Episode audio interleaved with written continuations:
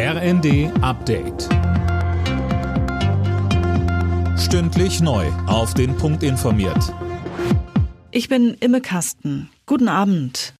Ungarn hat eingelenkt. Die Ukraine bekommt insgesamt 50 Milliarden Euro Wirtschaftshilfen von der EU. Darauf haben sich alle Mitgliedsländer bei einem Sondergipfel in Brüssel geeinigt. Jana Klonikowski berichtet. Nach wochenlanger Blockade durch Ungarns Regierungschef Orban hat jetzt offenbar ein Treffen in kleiner Runde den Durchbruch gebracht.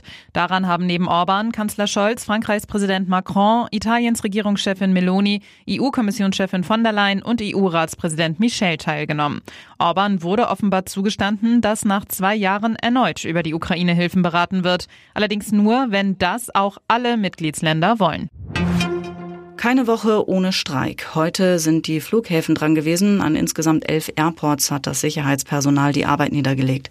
Laut Flughafenverband fallen dadurch mindestens 1100 Flüge aus. Morgen hat Verdi dann zum Warnstreik im öffentlichen Nahverkehr aufgerufen. Nach dem Bekanntwerden des Geheimtreffens von Rechtsextremisten und AfD-Politikern verliert die Partei in Umfragen weiter.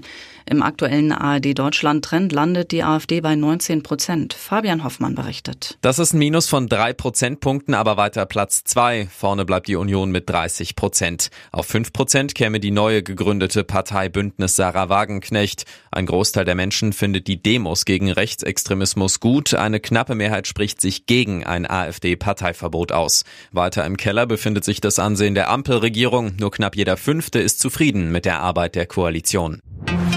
Hat Ex-Bundestrainer Hansi Flick schon bald einen neuen Job? Laut Medienberichten steht er beim FC Barcelona auf dem Zettel. Dessen Coach Xavi hört im Sommer auf. Offenbar hat der Club auch schon Kontakt zu Flick aufgenommen.